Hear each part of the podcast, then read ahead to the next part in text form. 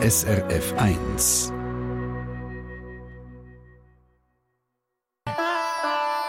SRF 1 Die fünfte Schweiz. Schweizerinnen und Schweizer erzählen aus ihrem Leben im Ausland. Wir lernen den Pius Regli kennen. Er ist 68, kommt ursprünglich aus Emmen, aus dem Kanton Luzern. Und in den 70er Jahren da ist er mit Freunden genau einmal ins Kino Madeleine zu Luzern. Und dort ist unter anderem dann der Film gelaufen mit dem Horst Tappert in der Hauptrolle. Besser bekannt auch als Derek. Aber Pius Regli, der jetzt am Telefon ist, guten Morgen. Ja, guten Morgen. also damals hat er aber nicht den Kommissar Derrick gespielt, der Horst Tappert, sondern was? Er hat einen Industriellen gespielt im äh, wahrscheinlich schlechtesten Film, der jemals gemacht worden ist. Der heißt Heißer Sand auf Sylt. Aber ähm, weil ich im, im Kino Flora nicht reingekommen bin, bei Winnetou 3 bin ich dort rein und äh, ja, die sind froh, dass ich gekommen bin. Es waren, glaube ich, nur zwei oder drei Männchen drin am Nachmittag.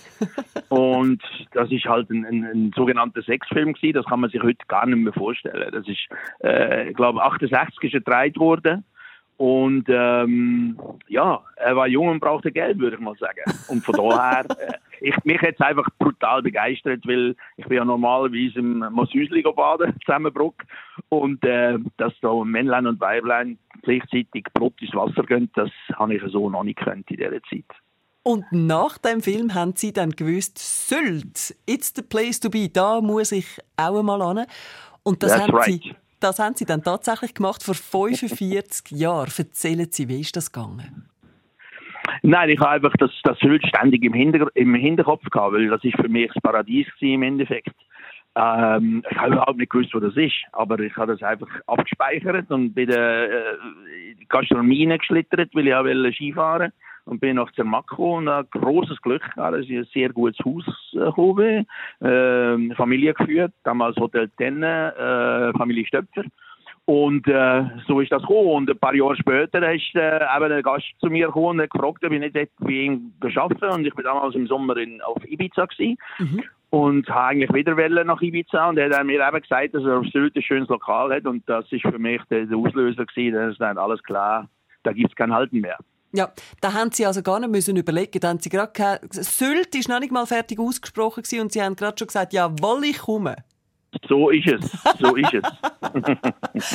Aber am Anfang hat es Ihnen ja dort gar nicht gefallen. Das können wir jetzt auch sagen. Weil statt heißen Sand und Sonnenschein hat es nämlich Schnee und Regen gegeben.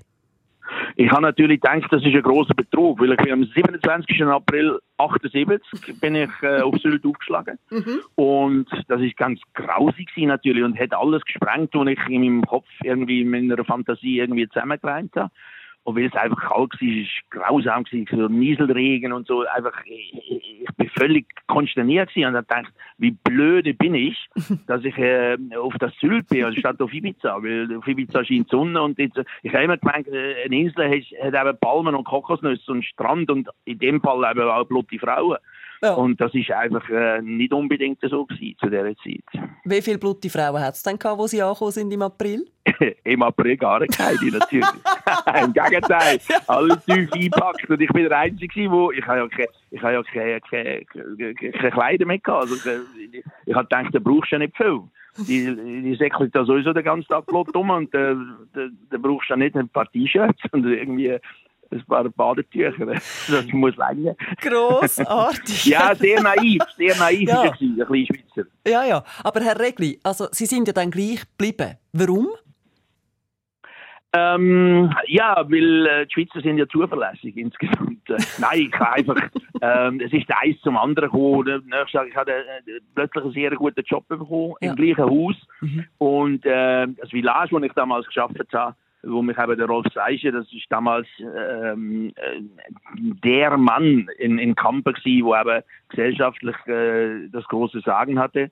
Und äh, ja, ich habe mich jeden Tag einfach wohl gefühlt und, und Sylt ist eben, äh, in Deutschland schon eine wahnsinnig angesagte Marke damals. Mhm. Und der Laden, wo ich äh, geschafft habe, das Village, ist wahrscheinlich zu dieser Zeit äh, der angesagteste Laden in ganz Deutschland. Und von daher äh, habe ich mich wahnsinnig wohl gefühlt. Ich habe einen Haufen Geld verdient und habe gedacht, okay, diese Saison machst du zu Ende und dann sieht mich dieser Sandhaufen nie wieder. Aber ähm, es ist halt anders gekommen. Jetzt bin ich 45 Jahre dort. Sie können nicht kochen, aber kommunizieren, haben Sie uns im Vorfeld gesagt. Ist das genau gleich wichtig in der Gastronomie? Nein, für mich, für mich ist es einfach einfach, weil ich kann nichts. Und darum ähm, bleibt dann nicht mehr viel über, äh, als eben ein bisschen zu erzählen. Und äh, das kann ich anscheinend äh, ganz gut. Es hat mal einer gesagt, als ich mich engagiert habe für irgendetwas, hat er mich gefragt, was kannst du eigentlich? dann habe ich gesagt, ich kann gar nichts. Er sagt er, ja, das kannst du aber ganz gut. so, also daher, ähm, ja, ich, ich, mache das gern, was ich mache. Und mhm. äh, ich sage, ich bin noch nie zu, zur Arbeit gegangen, ich habe noch nie geschafft. Mhm. Das ist, Swanepal ist mein Wohnzimmer und da bin ich den ganzen Tag und sage Grüezi und Ade und Leute, die mich interessieren, äh, da wird es manchmal ein bisschen mehr. Und äh, ja, so ist das halt.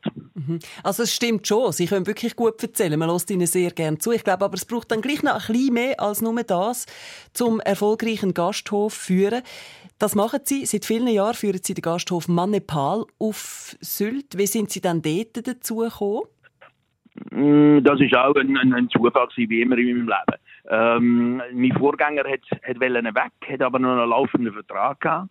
Und äh, das Haus hat früher eine Warsteiner Brauerei gehört und äh, die Familie Kramer, die Warsteiner macht, äh, ähm, ja, mit denen bin ich sehr, sehr freundschaftlich verbunden gewesen. Bei denen, früher haben wir auch äh, noch daheim äh, Haufen gefeiert. Also ich bin, ich bin, dadurch, dass ich im Village geschafft habe, habe die, die, die Top-Leute alle gekannt, die mhm. eigene äh, Häuser hatten. Und, äh, früher hat es jeden Tag irgendwie am Nachmittag, keine Ahnung, das Tee trinken, das Kuchen essen, oder das Champagner trinken oder irgendeinen Empfang hat es irgendwo gegeben.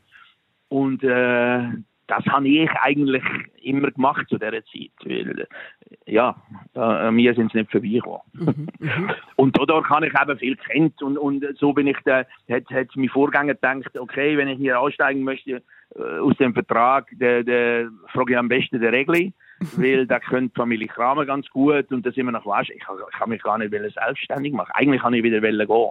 Aber äh, so ist das immer in meinem Leben. Ich habe noch nie irgendetwas planen und äh, das funktioniert ganz gut. Und dort, auf dem, in dem Gasthof Mannepal auf Sylt, treffen sich Kreti und Pleti aus der deutschen Promi-Welt. Und ihre Tochter Zara ist mit dabei. Sie managt den Betrieb, den Alltag auf Sylt im Gasthof und das Ganze rundum. Darüber reden wir gerade mit dem Pius Regli im zweiten Teil von der Sendung, gerade nach dem Chris de Berg mit «The Getaway».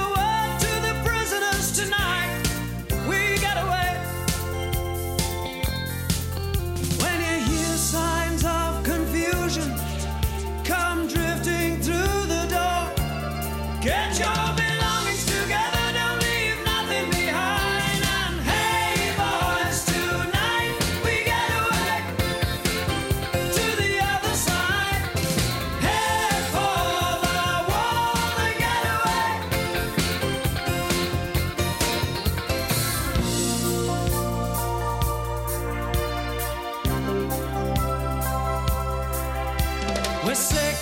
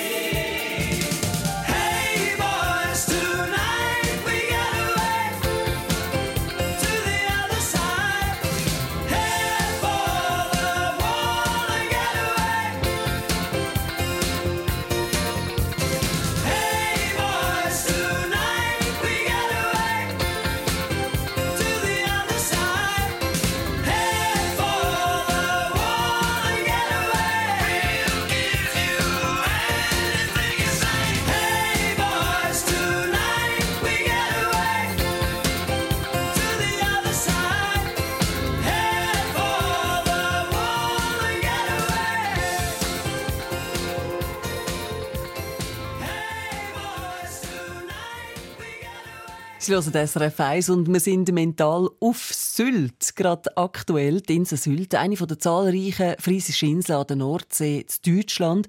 Ist beliebt vor allem auch bei den Prominenzen. Es ist mittlerweile der teuerste Immobilienplatz von Deutschland. Und mit drin da hockt der Schweizer der Pius Regli. Seit 45 Jahren lebt er dort, ist mit seinem Gasthof ein erfolgreicher Gastronom und hat sich in all diesen Jahren einen Namen gemacht.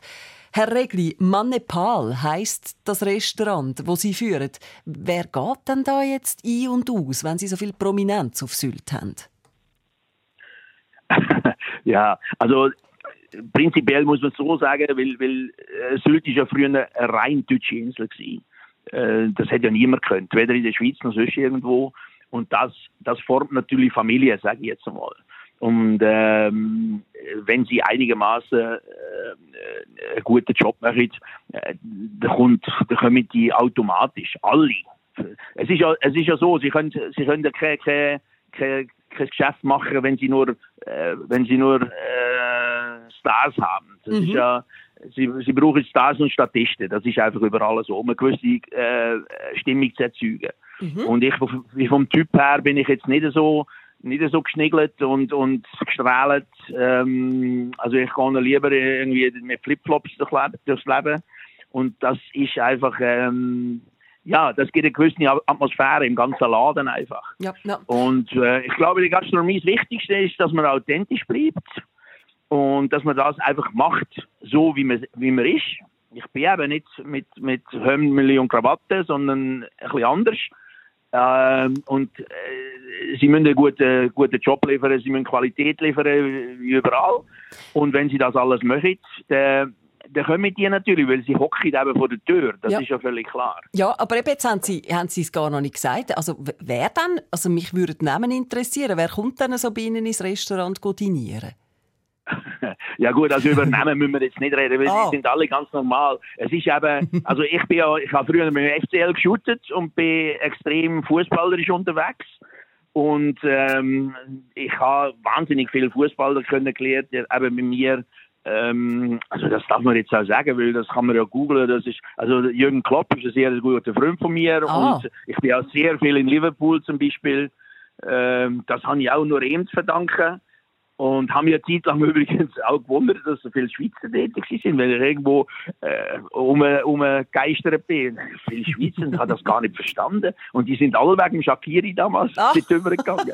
Obwohl der auf der Ersatzbank gehockt ist. Für einen Schweizer ist das scheißegal da ist ein Schweizer, da gehen wir hin. Das finde ich genau, gut. Genau, Das kommt ja vielleicht Ihnen dann auch entgegen, nicht wahr? Wie viel Schweizer Kultur fließt eigentlich bei Ihnen in die Menükarte ein?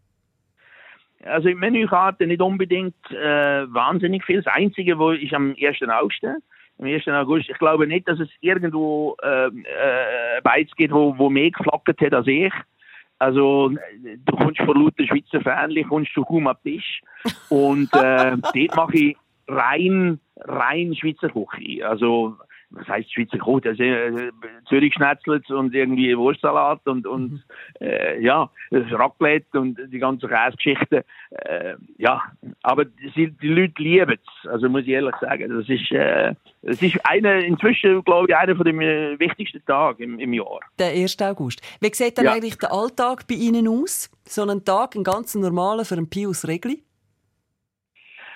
Also der Tag ist, ist ähm, ja, ist für sie vielleicht ein bisschen zum neidisch werden. Es ist, mein, mein Vorteil ist eben, dass ich nichts kann.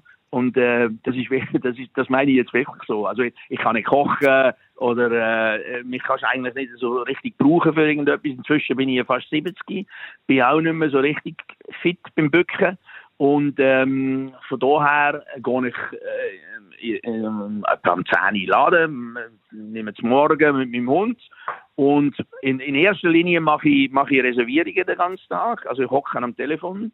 Sie können mich also auch am Tag irgendwie anrufen in meinem Park. Ich bin meistens dran. Mhm.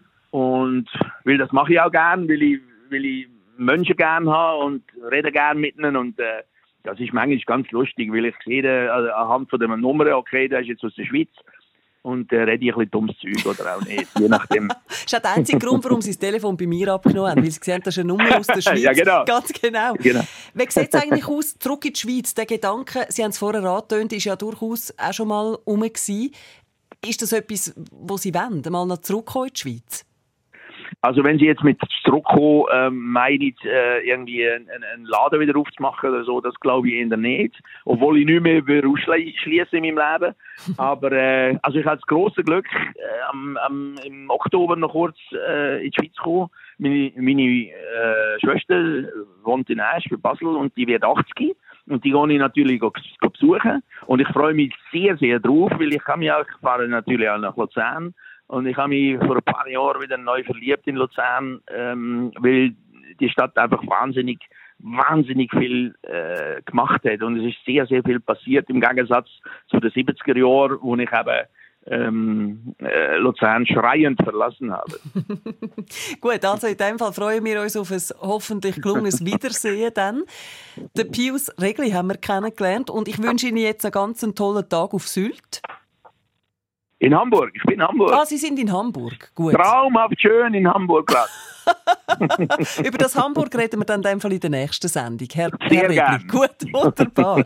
Also schönen Tag und bis auf ein anderes Mal eine spannende Geschichte von einem spannenden Menschen heute in der fünften Schweiz hier auf SRF 1. Und wenn Sie auch jemanden kennen, der mal könnte erzählen wie das ist mit dem Auswandern, schreiben Sie uns ein Mail via srf1.ch Kontakt ins Studio.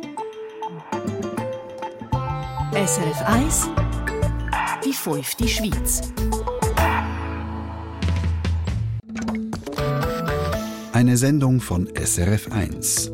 Mehr Informationen und Podcasts auf srf1.ch.